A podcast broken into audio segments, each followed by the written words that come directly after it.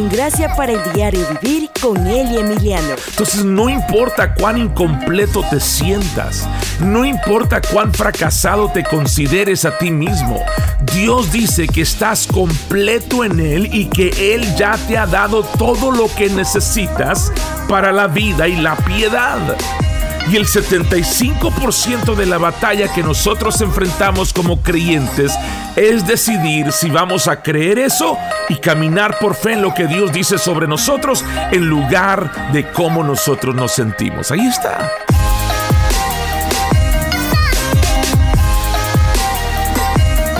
Hola, ¿qué tal familia? Yo soy la Emiliano. Bienvenidos a este podcast llamado Gracia para el Diario Vivir.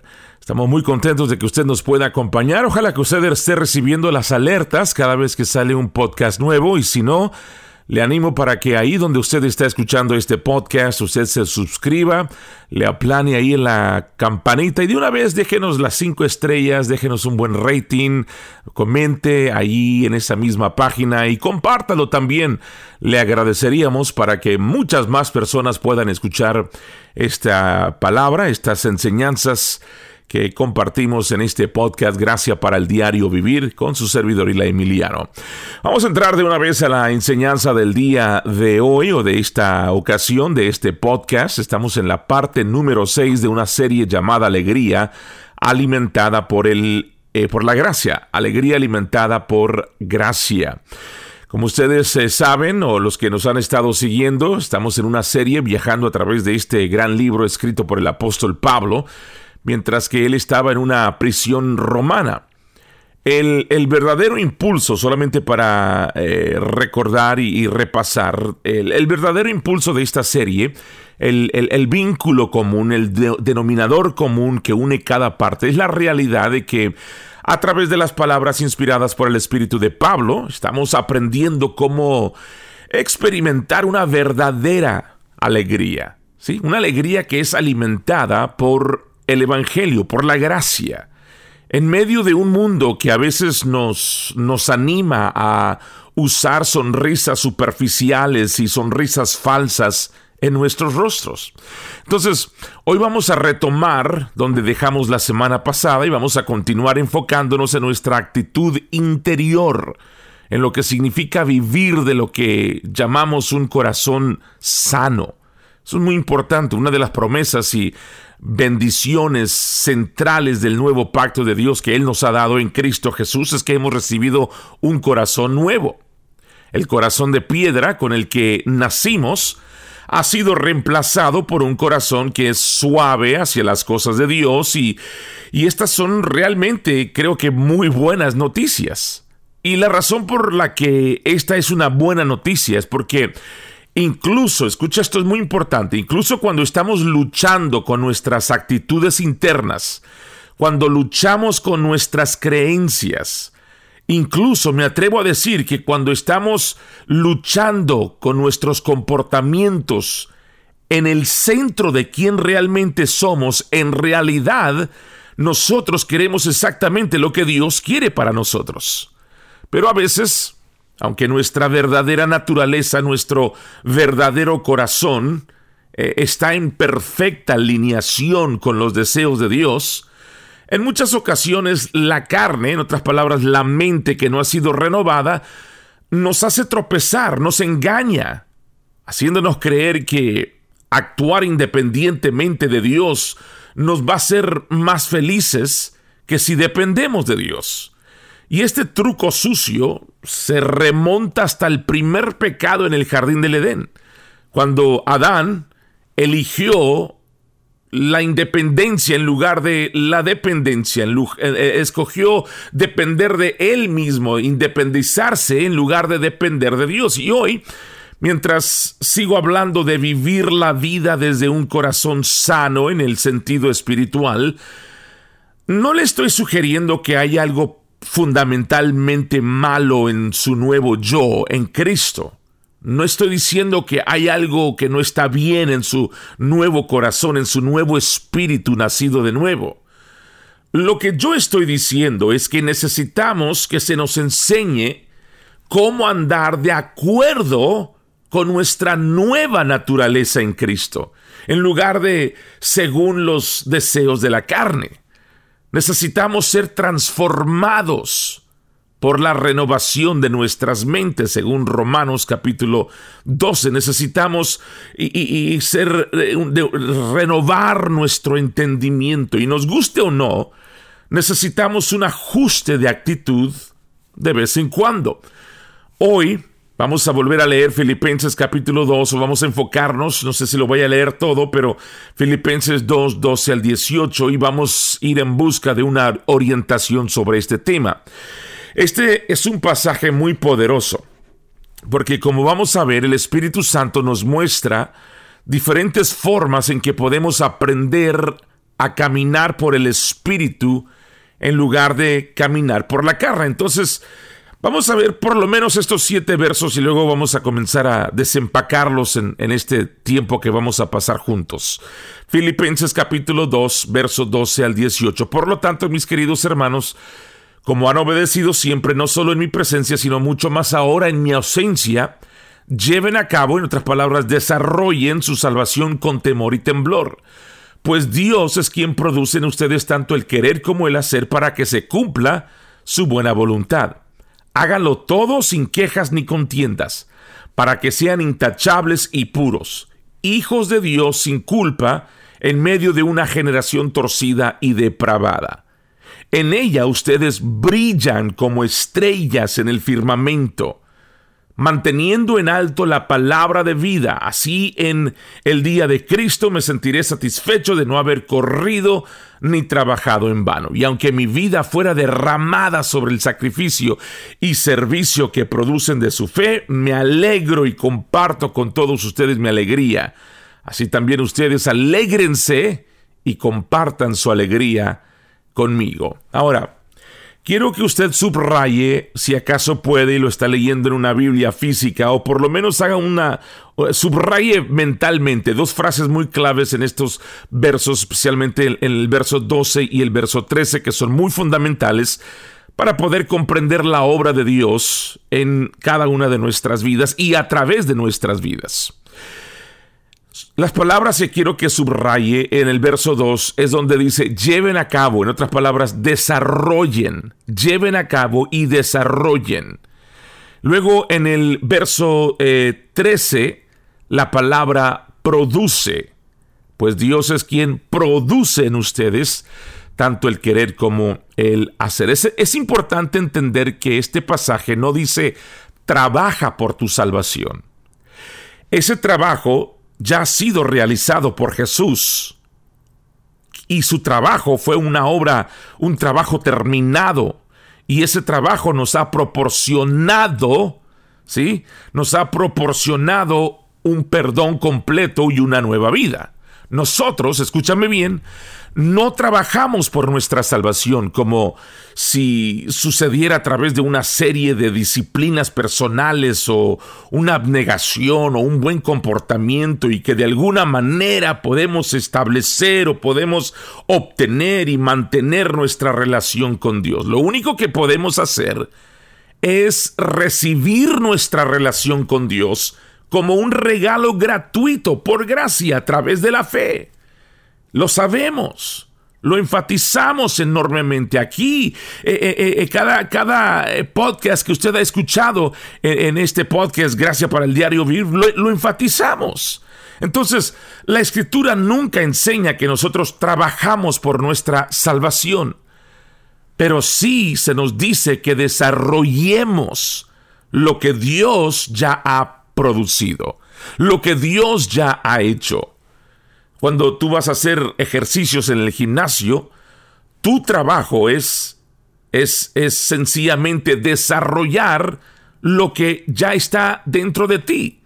Porque tu trabajo no es crear una estructura muscular, ¿sí? Eh, tu trabajo es sencillamente desarrollar lo que ya existe, lo que ya está dentro de ti. Entonces, estás trabajando, estás desarrollando lo que Dios ya ha producido. Estás entrenando para crecer esos músculos. músculos. Ahora, por supuesto, no podemos simplemente arrancar ciegamente estos versos fuera de contexto. En el contexto de esta carta, volviendo a, al capítulo 1, usted va a recordar que Pablo está comentando cómo es que se utiliza el, encarcelamiento de Pablo para dar valor a los creyentes en lo que es la difusión del Evangelio de la Gracia.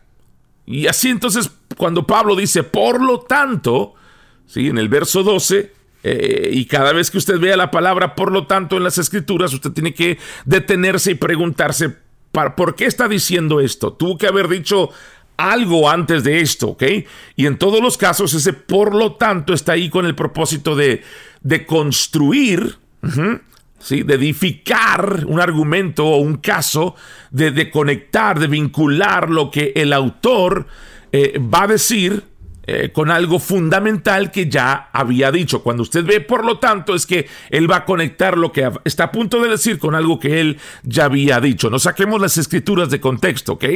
Por eso es que en este caso, en contexto, este verso, se trata de que Pablo los elogia primero y luego los ordena. En el capítulo 1, Pablo elogia a los filipenses por permitir, por permitir que el, el Señor eh, utilice la prisión para darles a ellos valentía. Y luego en el capítulo 2 les está ordenando simplemente a que sigan con el buen trabajo. ¿Está entendiendo?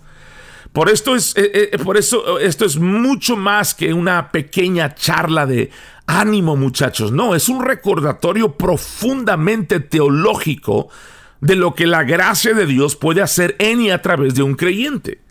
Lo que Pablo está diciendo en esencia es, iglesia, tú puedes continuar desarrollando tu salvación por el bien de los demás.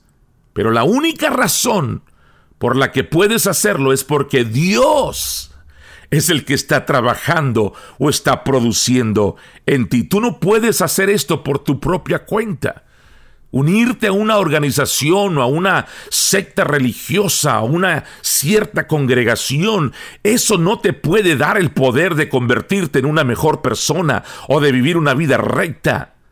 Pero la gracia de Dios sí puede hacerlo. Entonces, al comenzar a desempacar estos versos, yo quiero enfocarme en la idea en el verso 13 acerca de desarrollar nuestra salvación. Y, en esencia yo creo que vamos a recibir un plan de, de entrenamiento, sí, si me permite. No es un plan de entrenamiento físico, pero es un plan de entrenamiento espiritual. Entonces, vamos a, a, continuar con lo que dejamos en el último podcast y vamos a hablar, a seguir hablando sobre cinco ideas que Pablo comunica para poder vivir desde un corazón sano, un corazón vibrante, un, plan de trabajo de, cinco puntos que vamos a, seguir para que nosotros podamos comenzar a desarrollar nuestros músculos de, de alegría. Entonces aquí está el plan de entrenamiento. Aquí hay cinco cosas espirituales para un corazón saludable. Número uno, recuerda que Dios está contigo, en ti y por ti. Recuerda que Dios está contigo, en ti y por ti. Ahora, cuando comprenda lo que Pablo dice en el verso 13, entonces usted puede comenzar a transformar su forma de pensar sobre lo que significa vivir la vida cristiana. Una vez más, como ya he mencionado en esta serie, la vida cristiana es absolutamente imposible de vivirla. No puedes hacerlo basándote en tu propia fuerza de voluntad tus propias buenas intenciones, mm, tu, tu, propia autosuficiencia no te permitirán hacerlo. Dios lo, lo diseñó a usted de esta manera con un propósito. ¿Para qué? Para que llegue al final de sí mismo y no tenga otra opción más que confiar en Dios. Una vez más, el verso 13 dice, porque es Dios quien obra, quien produce en ti el querer como el hacer a fin de cumplir su buen propósito. Es por eso por lo que yo le, le, animé y le dije hace un momento que, que subrayara, que marcara la frase produce en ti. Esa palabra producir u obrar es, es una palabra muy importante aquí, la palabra griega energos, de la palabra donde obtenemos nuestra palabra energía o energizar. Y, y la idea es que Dios es el que provee la energía, la fuente de energía, la, la planta de energía interna para vivir esta vida sobrenatural que de otra manera sería imposible poder vivirla. El hecho de que Dios está trabajando contigo, está obrando contigo, en ti, está obrando por ti, es una de las realidades más importantes que tú y yo podamos aceptar. Piensen esto por un momento. Pablo le enseñó a los corintios que ellos eran literalmente el templo, el lugar santísimo, la morada del Dios del universo. Y sin embargo, me encuentro con cristianos todo el tiempo que sienten que Dios tiene eh, eh, eh, o, debe de alguna manera estar conspirando contra ellos. Que Dios debe estar distanciándose de ellos debido a cierto desagrado percibido. Dios debe estar molesto conmigo, dice la gente. Dios debe estar realmente enojado conmigo. Dios se ha de estar asegurando de que yo pague, sí, de lo que yo debo. ¿Sabías que las escrituras enseñan exactamente lo contrario acerca de ti como hijo de Dios? La Biblia nos enseña que tú eres la morada del Espíritu Santo y que Él está obrando en ti para querer y hacer de acuerdo con su buena voluntad y su propósito. Entonces no importa cuán incompleto te sientas, no importa cuán fracasado te consideres a ti mismo, Dios dice que estás completo en Él y que Él ya te ha dado todo lo que necesitas para la vida y la piedad. Y el 75% de la batalla que nosotros enfrentamos como creyentes es decidir si vamos a creer eso y caminar por fe en lo que Dios dice sobre nosotros en lugar de cómo nosotros nos sentimos. Ahí está. Los sentimientos están ahí con un propósito, pero eso no define y no es algo confiable. Solamente Dios, escúchame, Solamente Dios, ni el pastor, ni el obispo, ni nadie va a definir ¿sí? Eh, eh, eh, ¿quién, ¿Quién tú eres en Cristo Jesús? Solo Dios es el que nos define a nosotros. Y nosotros tenemos que creer que nuestros corazones son verdaderamente nuevos, que son limpios, que son santos. Aún, incluso si nuestro comportamiento aún no se ha puesto al día. ¿Sabías que nunca saldrás de ningún pecado o de ninguna adicción que domine tu vida por tus propios esfuerzos? No lo puedes lograr por ti mismo. Pero Dios sí ofrece una salida. Y eso se llama confianza, fe, dependencia. ¿En qué? En la verdad de lo que Él ha hecho y continuará haciendo en tu vida mientras que tú caminas por el Espíritu en lugar de caminar por la carne. Así es que ese es el ejercicio espiritual número uno del entrenamiento. Recordar, creer que Dios está obrando, trabajando, ¿sí? Con, dentro y por ti en cada segundo de cada día de tu vida. No importa tu entorno, no importa tus sentimientos, no importa tu comportamiento, no importan las voces que los demás te digan, ¿ok? Él está trabajando, Él está obrando contigo, dentro de ti y por ti. Luego, en segundo lugar, el segundo ejercicio para vivir desde un corazón nuevo, limpio y saludable es, número dos, ser agradecido en lugar de quejarte. Ser agradecido en lugar de quejarte. Vamos al verso 14. Pablo dice, haz todo sin quejas ni contiendas, o sea, sin murmuraciones ni discusiones. Ahora, después de leer este verso, yo sé que habrá personas que aún quieran desafiar mi argumento de que la vida cristiana es imposible de vivir por sus propios esfuerzos. Si es así, entonces usted debe darle otro vistazo a este verso. ¿Qué dice de nuevo? Dice, haz todo sin quejarte o sin discutir. O sea, ¿cómo es posible nunca quejarse de nada? Me, está jugando un truco aquí usted, eh, pastor, ¿no? Eh, estar agradecido en todas las circunstancias de la vida, o sea, ¿cómo? Bueno, una vez más, es muy fundamental entender que Pablo no está dando este mandato hasta después de que haya explicado el poder de Dios obrando en nuestras vidas. Porque imagínense si Pablo hubiera abierto la carta sencillamente con esta orden y hubiera dicho a los santos de Filipos, haz todo sin quejarte. O sea, los filipenses habrían sido enterrados mentalmente, ¿no? Por la derrota de esta, de esta orden desde un principio. Porque no hay manera de que podamos hacer esto, Pablo. No te quejes nunca. O sea, ¿cómo? Pero Pablo, ¿cómo es que tú quieres que nosotros podamos hacer esto? Pero la verdad es que Pablo nunca hace eso en ninguna de sus cartas. Pablo siempre, note esto, él siempre comienza guiando a su audiencia a través de una explicación completa de su verdadera identidad y nueva naturaleza en Cristo. Nuevamente, en este contexto, él acaba de enfatizar que nosotros somos la morada de Dios. Le está diciendo ahí a la iglesia, ustedes son la morada de Dios. Él es el que produce eh, en ustedes, dándoles la voluntad y con el tiempo las acciones seguirán a medida de que ustedes van creciendo en la gracia. Cuando nosotros elegimos vivir bajo la ley en lugar del amor, el mandato se convierte en una amenaza en lugar de un fruto. Escuche esto.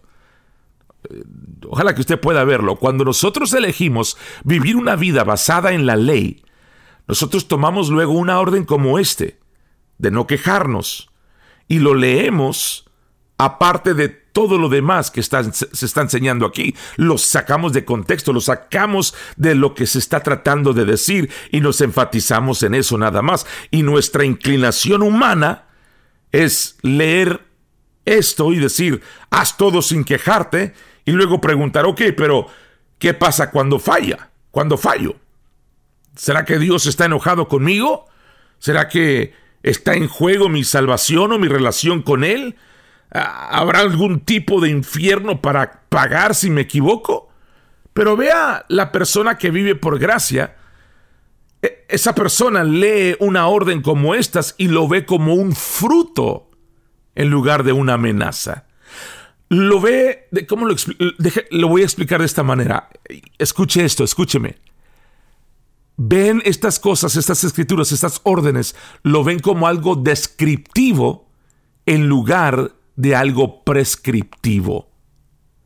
La persona cautivada por la gracia de Dios dice, ok, me está diciendo que soy una persona completamente nueva y que el Dios de la eternidad orando en mi corazón eh, eh, está, está obrando en mí y que se me ha dado la mente de Cristo y soy adoptado irreversiblemente en su familia sin tener que temer ser rechazado incluso en mi peor día de la semana.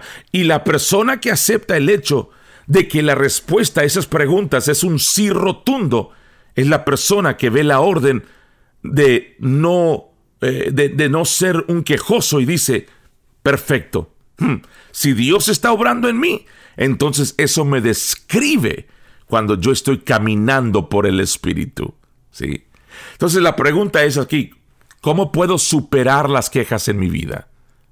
¿Cómo puedo superar las quejas y el egocentrismo? ¿Sabe cómo? Aquí está la respuesta. A través del agradecimiento. A través del agradecimiento. Yo sé que esto es tan cierto en mi propia vida que yo tendría que ser un tonto para negarlo. El hecho es que cuanto más agradecido estoy, menos me quejo. Punto. Estoy más en paz. Mis relaciones son mejores en casa. Mis relaciones son mejores en el trabajo, en la comunidad. Cuando yo estoy agradecido, me, resulta cada vez más difícil quejarme. Y, Pablo ha pasado todo un capítulo y medio articulando un montón de razones por las que los filipenses deberían estar agradecidos. por lo que finalmente puede decir, ahora, ahora que estás armado con esta poderosa verdad, tú puedes liberarte de las quejas y liberarte de las murmuraciones y dejar de vivir de una manera egocéntrica. ¡Qué tremendo! Me voy rápido porque quiero terminar. Número 3. El tercer ejercicio para un corazón saludable, sano, es aprender a vivir con una conciencia limpia. Viva, número 3, con una conciencia limpia. Y esto es, es, es, es, enorme, es grande, porque Pablo dice en el verso 15 que el beneficio práctico de vivir una vida libre de quejas, peleas, de discusiones, de disputas. Mira lo que dice el verso 15. Para que puedan llegar a ser irreprensibles y puros, hijos de Dios sin falta en una generación torcida y depravada. Ahora, para que quede muy claro, esto no se trata de comportarnos como queremos para ser inocentes ante Dios. Nosotros somos irreprensibles ante Dios por el sacrificio que el irreprensible Cordero de Dios nos brindó al derramar su propia sangre en la cruz por nosotros. Este verso está hablando de una irreprensibilidad a los ojos de nuestro prójimo. Está hablando ante los ojos de Dios. Está hablando ante los ojos del prójimo. Esto es paralelo a lo que habla Santiago en su carta cuando escribe sobre la diferencia entre ser justificado ante Dios y ante otros humanos.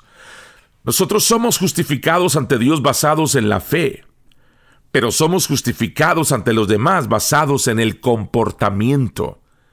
Hay una gran diferencia entre la rectitud vertical y la rectitud horizontal. Uno es por fe, el otro es por obras. Dios no necesita tus buenas obras, pero tus vecinos sí.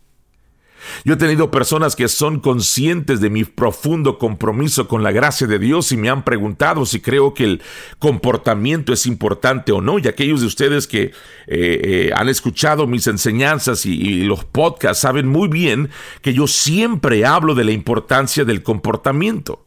Nuestro comportamiento no nos hace ganar puntos con Dios pero sí con la gente a la que Dios nos llamó a amar y nos llamó a servir. Observe cómo Pablo se refiere en el verso 15 a ser hijos de Dios sin falta en una generación torcida y depravada. E, el contexto es simplemente a la vista de nuestro prójimo. ¿Estamos trabajando en lo que Dios está obrando de tal manera que la gente pueda ver a Jesús cuando nos miran? Ese es el problema aquí.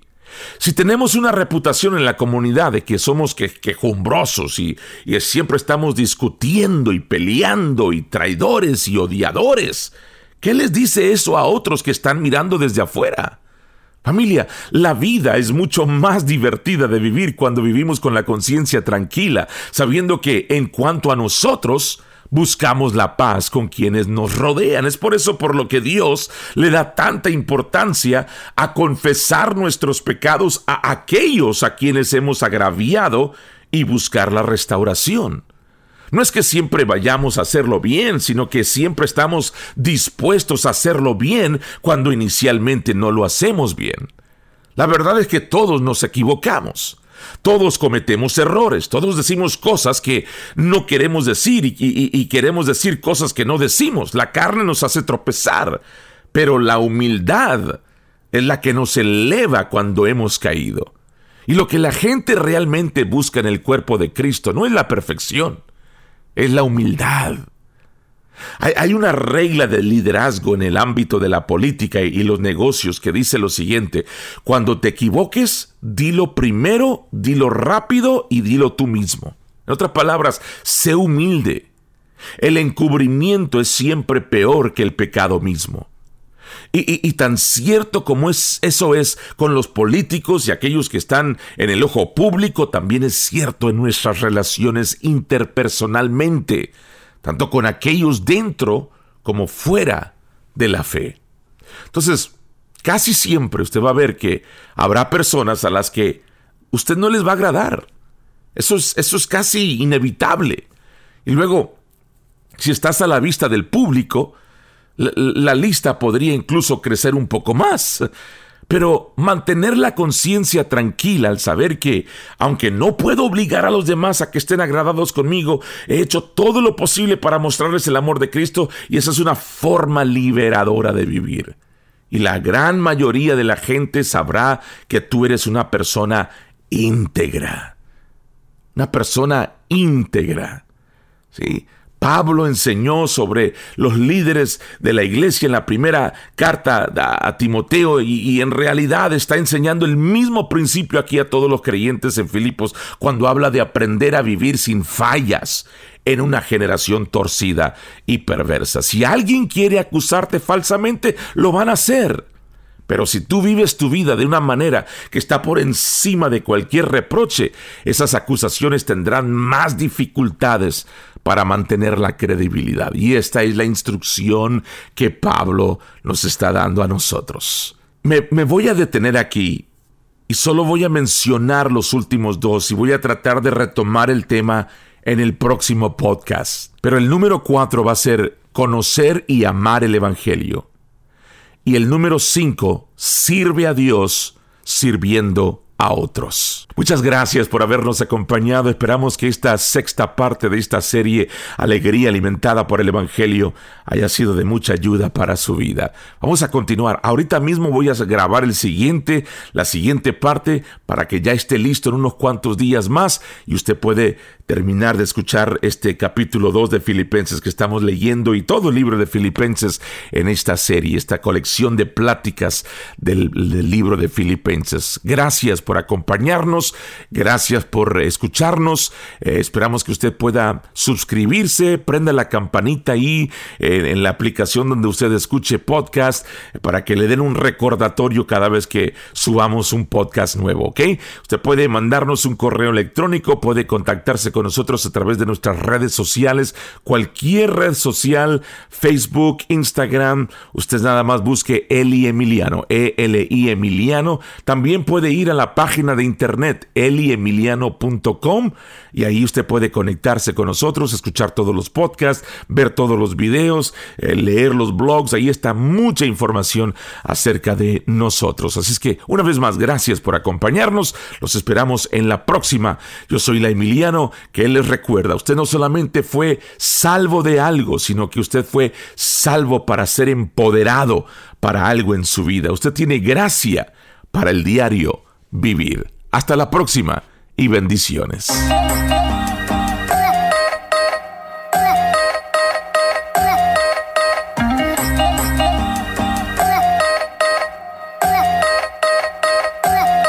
Si este podcast ha sido de ayuda para tu vida, te invitamos a que te suscribas, nos sigas, comentes, recomiendes y compartas esta programación. Y de esa manera nos ayudarás a dar a conocer estas pláticas donde nuestra única misión es declarar el Evangelio a todos, todos los días, en todo lugar. Para más información, puedes seguirnos en Facebook e Instagram buscando El Emiliano. Nos encantaría estar en contacto con usted. También, si desea invitarnos a algún evento, conferencia o servicio especial, puede contactarnos de la misma manera. Esté pendiente para el próximo podcast Gracias para el Diario Vivir con Eli Emiliano.